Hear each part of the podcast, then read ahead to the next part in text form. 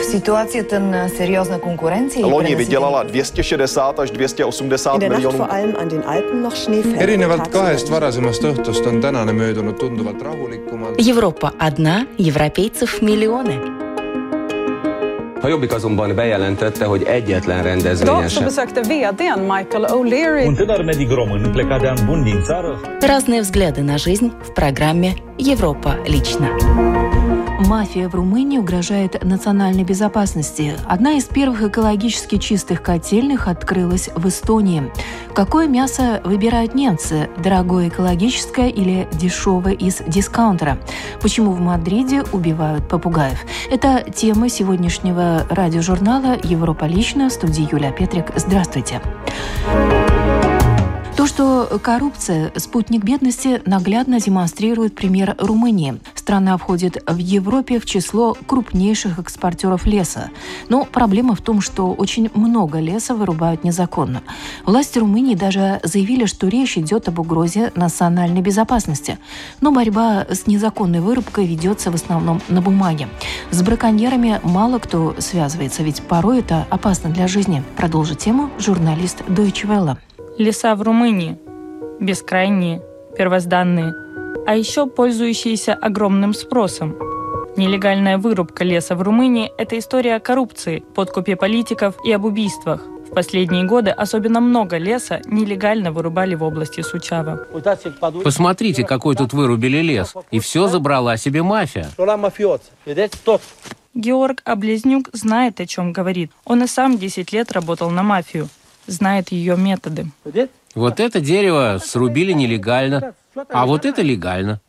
Получаешь лицензию на 10 деревьев, а вырубаешь 100, объясняет он. Подкупленный лесник делает соответствующую маркировку, подделывает накладные, полиция закрывает глаза и все выигрыши. Каждое дерево – это сотни евро. Георгу доставались от выручки только гроши, поэтому он и заговорил. Мне надоело пахать на других. Они себе хоромы с бассейнами строят, деньги держат на счетах в Швейцарии, а мне надо было довольствоваться парой тысяч леев. Это примерно 500 евро. В его деревне Молдавицы, считай, все живут за счет мафии. Других источников доходов практически нет. Все видят в лесу следы тяжелой техники. Все слышат, как пилят деревья. И никому нет дела. Георг теперь сезонный рабочий в Германии. Живущим здесь лучше помалкивать. Лесники живут в страхе, им угрожают, мол, заговоришь, пойдешь по миру. И это идет с самого верху. Там главные мафиози. Мы отправились в другую область, чтобы встретиться с одним из лесников. Лесная мафия и местное начальство, рассказывает он, два сапога пара. Поэтому он предпочитает сохранять анонимность. Вскоре после того, как я написал заявление на моего шефа, меня пригласили якобы на встречу с представителями лесной промышленности. А на самом деле меня избили. Были еще анонимные звонки с угрозами. Сообщения, что со мной, мол, разберутся, что меня везде найдут, что не поздоровится моей жене и детям. Их сыну уже не поздоровилось. Кто-то позвонил и позвал его в лес, потому что, мол... Они оставляли пни. Да, они оставляли в его лесу пни. Вырубали его деревья. 25 лет их сын работал лесником. Его зарубили топором. Радуку стал одним из семи убитых в Румынии лесников. И никого из заказчиков этих убийств до сих пор не нашли. Я хочу справедливости. У моего сына при себе не было ни ружья, ни ножа. Он никогда ничего не брал с собой, избегал стычек. У него ничего не было, чтобы защититься. Они его убили, оставили тело в лесу, а сами исчезли. Один из немногих, кто решился на борьбу с лесной мафией, он, Тиберию Бошетар. По чуть-чуть лес воровали всегда, но теперь это стало крупным бизнесом, рассказывает он, многомиллионным и смертельно опасным. Как и многие в Молдавице, его семья тоже жила лесом. Но он разорился, поскольку не хотел быть подельником мафии. Теперь он ведет с ней борьбу, ведь речь идет о выживании всей деревни. Лес теперь под контролем единиц, а деревня пустеет. Работы нет, молодежь не понимает, что к чему, и уезжает из страны. Старики плачут, а мое поколение пытается найти выход из ситуации. Все понимают, что так дальше нельзя. Нужны перемены. На стенах своего дома у единственной ведущей через деревню дороги он установил камеры. Фиксирует все проезжающие деревовозы. А потом проверяет, был ли вывоз леса легальным. О нелегальных случаях сообщает в полицию. Но полиция реагирует очень своеобразно. Когда я останавливаю нелегальный лесовоз и вызываю полицию, меня же штрафуют. Власти говорят, чтобы я прекратил такие, мол, безобразия. Начальник лесничества позвонил мне и сказал, что представители транспортных фирм готовы меня убить за то, что я снимаю их грузовики. Начальник лесничества давать нам интервью отказался. Передал только, что вся вина лежит на местном бургомистре, который оставляет лес без охраны. В ратуше нам говорят обратное. Виноваты, дескать, лесники, уверяет бургомистр, семье которого принадлежит крупная лесозаготовительная фирма. С коррупцией он, мол, ничего поделать не может, а пресса сгущает краски. Вам бы лучше сказать, ребята, не надо истерики, спокойно. Нелегальная вырубка леса, как в Молдавице, это национальное бедствие, считает Тиберию Бошитар. Он едет в Бухарест, где тысячи людей выходят на протестные акции. Каждый год в Румынии исчезают более 20 миллионов кубометров леса. У нас в деревне ситуация вышла из-под контроля, как и во всей Румынии. Лес расхищают, а начальство связано с мафией, поддерживает ее и ей потворствует. Кто бы ни правил в стране, на продаже леса богатеют единицы. Большинство в гневе. Увы, говорит Тиберю, коррупция в Румынии пока неистребима. В то время как ученые и политики пытаются предотвратить глобальное потепление планеты, казалось бы, всего на полтора градуса, Чехия, так же как и ряд других государств северного полушария, этот порог уже давно переступила. По сравнению с 61 годом прошлого века среднестатистические показатели температуры воздуха в стране повысились на 2 градуса, сообщают чешские климатологи. Продолжит журналист радио Прага Интернешнл Эва Турочкова. Нагревание планеты происходит неравномерно. Потепление наиболее заметно зимой и в летние месяцы, менее весной и осенью. В глобальном масштабе быстрее всего нагреваются Арктика, Европа и Север Азии. Наибольший рост температуры ежегодно зафиксирован в январе, июле, августе. Наименьшие изменения наблюдаются в сентябре и октябре, рассказал чешскому радио климатолог Андрей Прибела. Январь 2020 года был в мировом масштабе самым теплым за последние 40 лет.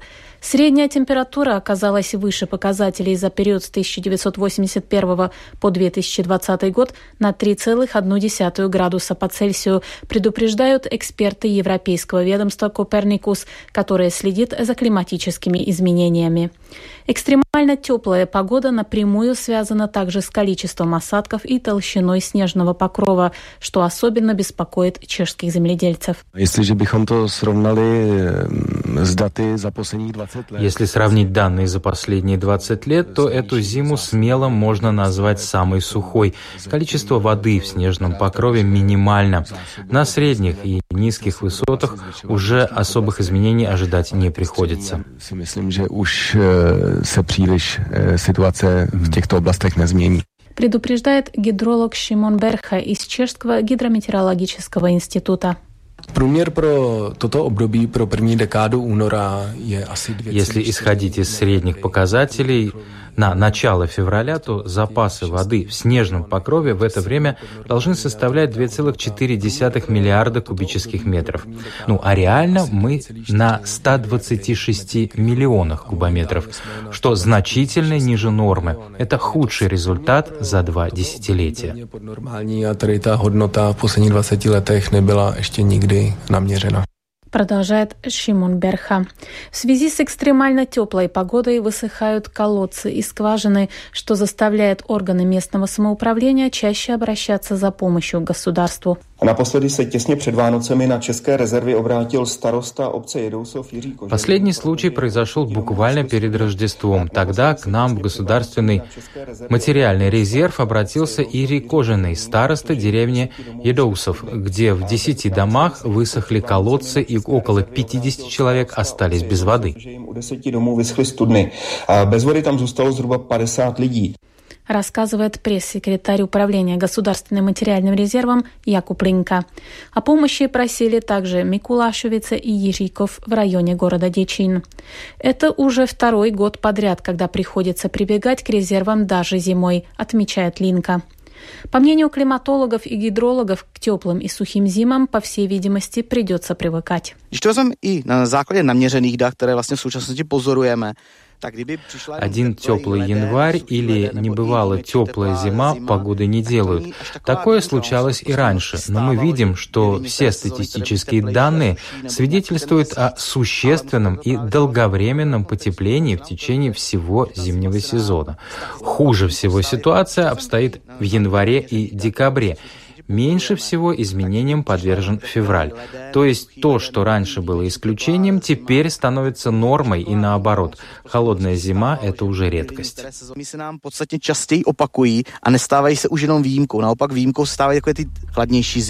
Подтверждает климатолог Павел Заградничек из Чешского института исследования глобальных изменений Чек-Глоб.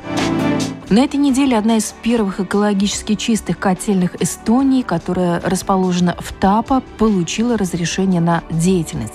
Увеличение потребления тепла повышает требования к выполнению экологических норм, рассказывает журналист «Радио 4 Эстония». Стоит отметить, что при проектировании отопительной станции было учтено и то, как она вписывается в ландшафт. Это сделало проектную часть подстанции стоимостью более 2,5 миллионов евро более захватывающей задачей, чем ожидалось. По словам экспертов, в Эстонии существует тенденция, когда люди хотят восстановить подключение к централизованному теплоснабжению. Увеличение потребления тепла повышает требования к выполнению экологических норм. Здесь установлен умный электрофильтр, который обеспечивает чистоту воздуха в большей мере, чем действующие сейчас в Эстонии нормативы Европейского Союза. Могу сказать, что мы выполняем нормы, аналогичные действующим в чистейших регионах Австрии и Германии.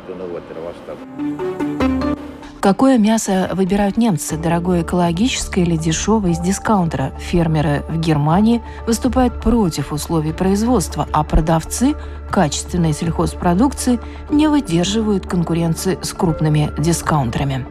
Из этого фарша сегодня сделают венские колбаски – Йорк Эрхингер – один из немногих мясников, оставшихся в Берлине. Для него важен хороший, настоящий вкус мяса. И в отличие от многих магазинов-дискаунтеров, он гарантирует, что у животных до того, как они стали говядиной или куриным супом, была долгая, полноценная жизнь. У нас мясо животных, которые прожили не менее 94 дней. В среднем по Германии куру убивают уже через 28-34 дня. Таким образом, у наших кур в три раза больше времени, чтобы вырасти. Мясо успевает сформироваться естественным путем, а не путем ускоренного наращивания массы. Продолжительная жизнь животных обходится фермерам недешево. Мясо в ресторане Йорка стоит значительно дороже, чем в дискаунтере. Например, килограмм говядины у него стоит около 9 евро, в супермаркете только 4. По словам Йорга, его клиенты готовы платить больше за мясо, происхождение которого им известно. Наши клиенты осознанно относятся к мясу и питанию в целом. Мясо у многих в рационе лишь раз в неделю. Ведь каждый день есть стейк, шницель или другое мясное блюдо нет никакой необходимости. И тем не менее, несмотря на постоянных клиентов, фермеру приходится бороться за выживание. Ведь число мясников в Германии снижается. Многие предпочитают идти в супермаркет, где продается дешевое мясо, продукт массового промышленного выращивания животных. Честно говоря, я не обратила внимания на то, откуда это мясо. Но оно выглядело свежим. И по цене недорого. Мне подходит. Всегда надо взвешивать все «за» и «против». Но если захочется съесть мясо, почему бы и нет? Я не хочу платить 50 евро за килограмм экологически чистого мяса. Но чем ниже цена на мясо, тем выше вероятность того, что животные перед смертью страдали больше. В немецком правительстве готовы обсуждать возможность введения справедливых цен на более качественное мясо. Но по мнению Йорга Эрхингера, проблему это не решит.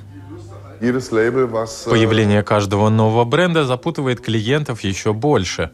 У людей просто должна быть возможность пойти к своему знакомому мяснику, к людям, которым они доверяют.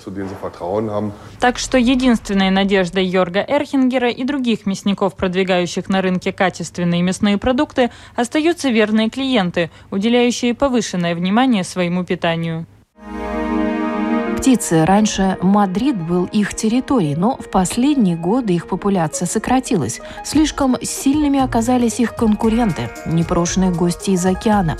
Попугаев в Мадриде все больше. Вроде бы жители должны быть этому рады, ведь яркие экзотические птицы радуют глаз. Однако не все так просто. Продолжит журналист Deutsche Welle. Квакер калита монах. Так называется порода этого попугая. Обитают они в Южной Америке, но распространились и в Испании. Например, здесь, в Мадриде. Но Сантьяго Сария это не по душе. Там, где они поселились, они наносят огромный ущерб экосистеме. Они являются настоящей угрозой. Дело в том, что попугаи вытесняют местных птиц и повреждают деревья, поедая побеги. Высоко на деревьях они строят огромные гнезда – вес которых может достичь 200 килограммов, что небезопасно для прохожих. Вот почему Эстебан Фернандес и его коллеги вынуждены регулярно убирать такие гнезда. Убрать их непросто. В зависимости от того, как попугаи свели гнезда, их иногда очень трудно достать. А все началось с того, что некоторые хозяева выпускали своих питомцев на свободу. Сегодня в Мадриде насчитывают более 12 тысяч таких попугаев, поэтому городским властям приходится действовать радикально. Мы вынуждены умерщвлять всех, кого поймаем, но делать это нелегко. Они ведь очень умные, их трудно поймать. Кроме того, по закону животные и птицы не должны умирать мучительной смертью, так что хлопот нам хватает. А еще это и дорого. Но главное, говорят горожане, что власти наконец-то что-то предпринимают. Этим нужно было давно заняться. Прямо перед окном спальни Энрике Гусмана попугаи свели гнездо. Его нервы на пределе. Они так шумят, и это уже ранним утром. И зачастую они собираются в одном месте, иногда до 300 особей. Но убивать попугаев Многие против таких мер. Местные жители и гости города полюбили этих экзотических птиц. Для них они давно стали частью города. Всякий раз, когда прихожу сюда, думаю, какие они все-таки классные. Это зверство убивать сразу всех попугаев. Это аморально. Это не вариант. Ну, не знаю, если они мешают, можно просто их поймать и отвезти в другое место. Но уничтожать я этого не понимаю.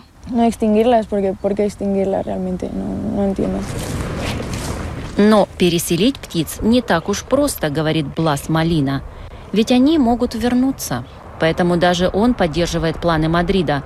Кроме того, Блас сетует, что власти многих других городов ничего не предпринимают. Eh, Проблема в том, что власти разных городов не согласовывают между собой свои планы. Некоторые предпринимают какие-то меры, в других городах не делается ничего. И зачастую они слишком долго ждут. Тогда будет нанесен колоссальный ущерб, и вряд ли получится решить эту проблему. Именно по этой причине городские власти Мадрида вынуждены идти на крайние меры – Помимо истребления попугаев, власти намерены стерилизовать яйца, которые отложили самки, чтобы не появлялось потомство. Но если в Мадриде и дальше будут селиться новые особи, то и этот план не сработает. Если власти в других городах будут бездействовать, ситуация ухудшится. Возможно, нам снова придется истреблять птиц. Мадрид объявил войну незваным гостям из Южной Америки. Но эта задача не из легких, ведь по сравнению с людьми у попугаев есть одно преимущество – они умеют летать. И на этом программа «Европа лично» сегодня подошла к своему завершению. Передача была подготовлена по материалам Радио Прага Интернешнл, немецкой общественной телерадиокомпании Deutsche Welle и Радио 4 Эстония. В студии была Юлия Петрик. Встретимся на будущей неделе с новыми событиями.